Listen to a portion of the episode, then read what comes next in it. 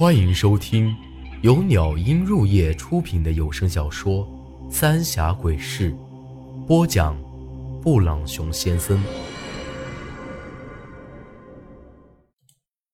第四十二集，来历不明的女人。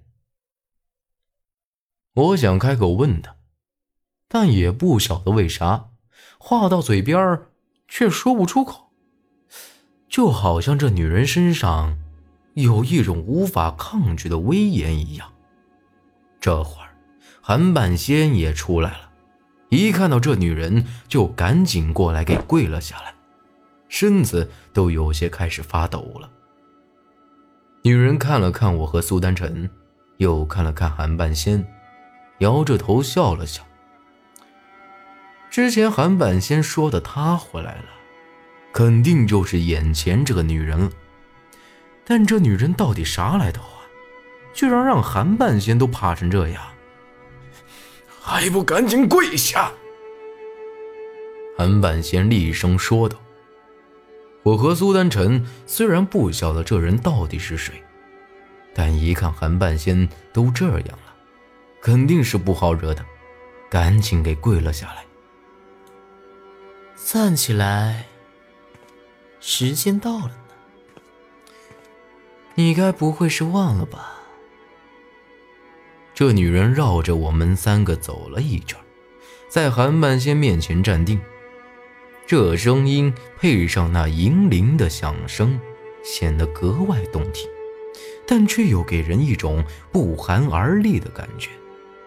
韩半仙毕恭毕敬地点着头：“不不不，我没敢忘。”只是，这会儿，我明显看到韩半仙的额头都已经开始冒汗了。只是什么？难道还要我亲自动手吗？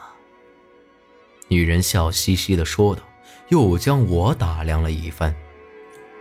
听她这话的意思，是想对我动手。我压根儿就没见过这女人，无缘无故的对付我做什么呢？韩半仙也看了看我，咬了咬牙，直接起身走到我眼前。还没等我反应过来，就一把死死地掐住了我的脖子。就他这力道，绝对不是闹着玩的，而是真的要把我弄死。苏丹臣也急了，直接朝着那女人就冲了过去。但这女人也不晓得用了啥法子，连动都没动。只把那红纸伞转了转，苏丹晨就直接倒在了地上。虽然这会儿我已经开始意识模糊，但还是闻到了一股奇怪的香味儿。估计刚才苏丹晨就是着了这股子香味儿的道。好了，放了他吧。真要让他死，也不会等到今天。这女人走到我面前，慢悠悠地说道，然后忽然一伸手，我就感觉有个啥东西进了我的肚子里。韩半仙也立马松了手，而我也直接倒在地上咳嗽了起来。之后，韩半仙赶紧又跪了下来，把我也扯了跪了下来，还不快叩谢他不杀之恩！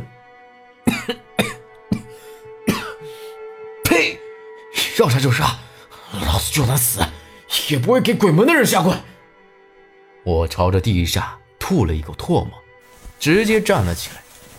这女人眉头微微一蹙，但立马又是一副笑盈盈的样子看着我。看来他还没告诉你，那你可听好了哟，你的命我给。他这话说的，我一下子没反应过来。我的命和这女人有啥关系？她看起来和我差不多的年纪，说救我的命还说得过去，可咋会是她给的呢？女人又看了看韩半仙，轻笑了几声，略带着一丝无奈的说道：“起来吧，四门之中。”也只有你还把我当回事儿了。不过你也别忘了，你该做的事情哦。您老放心，绝对不敢忘。韩半仙十分坚决的说道。这女人也没再说话，转身朝着门外走去。这一走到门口，却又转过身来。这姑娘是谁？啊，苏家的人，苏丹晨。韩半仙毕恭毕敬的回道。女人又微微皱了皱眉，看了看躺在地上的苏丹晨，又看了看韩半仙。什么该说，什么不该说，不用我再教你了吧？啊，不用不用，我心里有数。韩半仙朝那女人点了点头，之后这女人就转身离开了。那铃铛声也越来越远，直到完全听不到了。这韩半仙才抹了一把额头上的汗，站了起来。你咋个和鬼门的人扯到一起了？我气呼呼的看着韩半仙，没想到这韩半仙不由分说的就给我扇了一巴掌。晓不晓得刚才你差点就死了？你把话说清楚，这女人到底是谁？她说的那些话是什么意思？啥个叫我的命是她给的？我朝着韩半仙大声吼道。韩半仙看了看我半晌，叹了口气：“唉，他不是鬼门的人，不是鬼门的人，那你到底怕他什么？”他这话说的，我是更糊涂了。这女人到底是啥来头？在我看来，韩半仙就已经很厉害了，咋个一看到这女人就变成了这副样子？不但如此。虽然他们说的话让我弄不明白，但他们之间一定藏着不可告人的秘密。他不是个坏人，也算不上好人，也是个可怜的女人呐。总之，你记住，你的命的确是他给的。韩半仙呆呆地看着门口，神情有些落寞。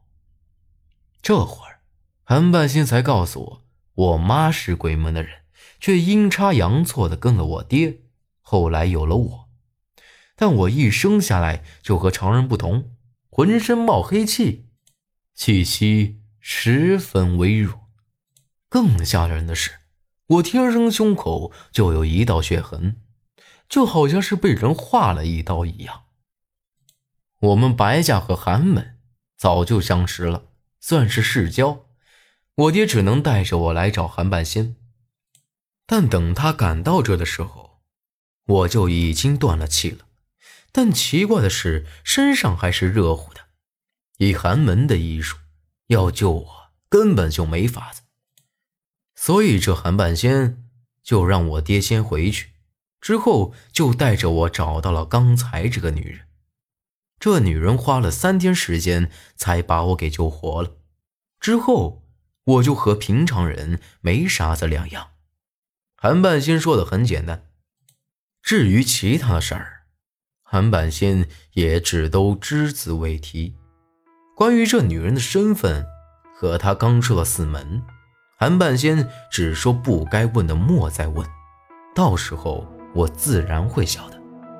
而这女人往我嘴里塞的东西，韩半仙说那是救我命的东西，不会害了我。这女人实在是太诡异了。